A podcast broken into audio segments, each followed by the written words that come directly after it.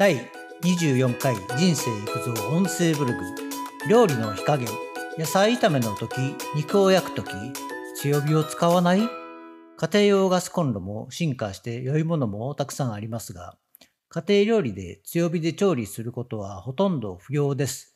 むしろ弱火の方が失敗せず美味しく出来上がります。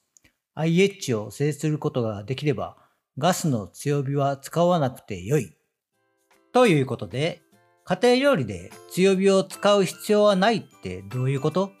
私は中華料理の元職人で、現場では強火は不可欠である。特に炒め物は強火で数秒と言っても良い。素早い技術で仕上げるのが基本です。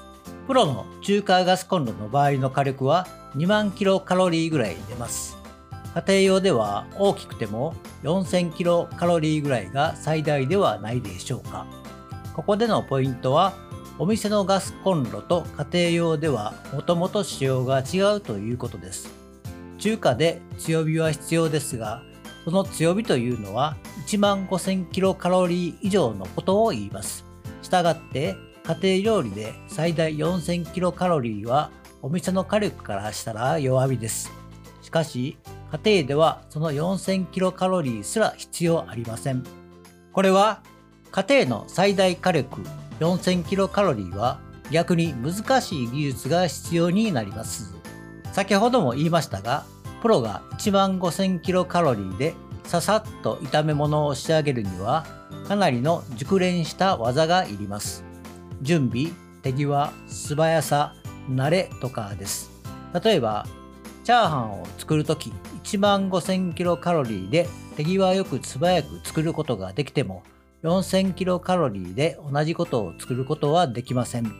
つまり、家庭用コンロの強火3000キロカロリーとか4000キロカロリーでチャーハンを作ると、プロが現場で作る以上の特別な技術を要します。中華料理のお店では専用のコンロと鉄の鍋です。数万キロカロリーで調理するのには最適な仕様になっています。コンロが大きくて鉄鍋をコンロの輪っかを上手に使い振りながら鍋の動かし方などでコントロールして調理します。鍋そのものの温度も下がりにくいです。一方で家庭用コンロは特別な中華コンロの使用はされていません。そしてコーティングされたフライパンを使うことが多く4000キロカロリーぐらいの火加減だと逆に火が通りやすく卵とかも焦げやすくなります。フライパンを上手に振っても熱の下がり方が早くてべちゃつきます。フライパンを振らずに手で混ぜるには4000キロカロリーだと手の方が追いつかずダマになり焦げたりしやすいということです。家庭用のガスコンロでハイカロリーの強火はガスの炎の大きさに合ったフライパンや鍋が必要でお湯を沸騰させる時には早くて便利です。強火に小さな鍋やフライパンだと火が外に逃げます。強火を有効利用できないということです。中華料理の炒め物、チャーハンも含むでは、野菜は生でも食べられるものとそうでないものに分けて、電子レンジなどを利用して火をある程度通しておく。そして下味をつけた肉などは弱火で炒めていき、火を通した野菜を入れて合わせ調味料で仕上げる。こういう工程ですが、すべて弱火で OK です。逆に中火以上強火だと焦げてしまいます。チャーハンも同様で、卵ご飯を弱火で炒めていき、具材を入れて仕上げるだけです。最初に味を入れておく場合も途中で味を入れる場合も同じです。中火以上強火だとダマができてべちゃついて焦げる可能性があります。強火で最後まで仕上げてもパラパラチャーハンができます。これらは以前の中華料理の炒め物の話で触れました。URL など記載しておきますので聞いたり見たりしてくださいね。次に肉を焼く時も弱火からが良い。肉を焼く場合ですが焼肉の場合はおそらく家庭でも網かホットプレートですね。ホットプレートも最近は焼肉用の溝がついているプレートが良いです。ガスでなく電気で温度は220度ぐらいで保てば大丈夫です。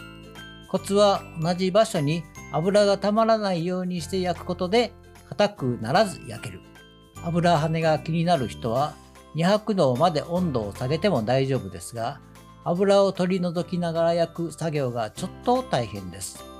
電気コンロ IH は温度調整が可能なのが良いですね。そしてガスコンロで牛ステーキとか豚肉のソテーとか鶏肉チキンステーキですね。すべてですが弱火から焼いてください。肉の下処理とか下味はつけているものとして特にチキンステーキに関しては皮目から弱火でじっくりです。蓋もしないで焼き上げていきます。このチキンステーキの焼き方はブログ記事でも書いていますので URL を貼り付けておきます。コツは油を取り除きながら焼くことです。牛肉も豚肉も厚みがある時は弱火からじっくり焼いて油を取り除きながら焼き上げる。中火、強火は必要ないですね。焼き上がったらアルミホイルで包んで肉を休ませることが重要です。これで中まで火が通り、肉が柔らかくなります。それでは強火で調理することはあるのか？ですが、ここまで簡単ではありますが、家庭料理のガスコンロで強火は必要ないことを言いました。炒め物、肉を焼く時など以外を考えると、煮物、揚げ物、蒸し物などですが、煮物は弱火でじっくり、揚げ物は油の温度調整が必要。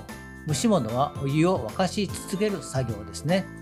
最初にも言いましたが、お湯を沸騰させるまでは強火にした方が早いです。その後、中火とか弱火でも温度を保てればお湯は沸き続けますね。ガスコンロの場合、強火はお湯を沸騰させるまでの工程では使った方が良いということです。それともう一つあります。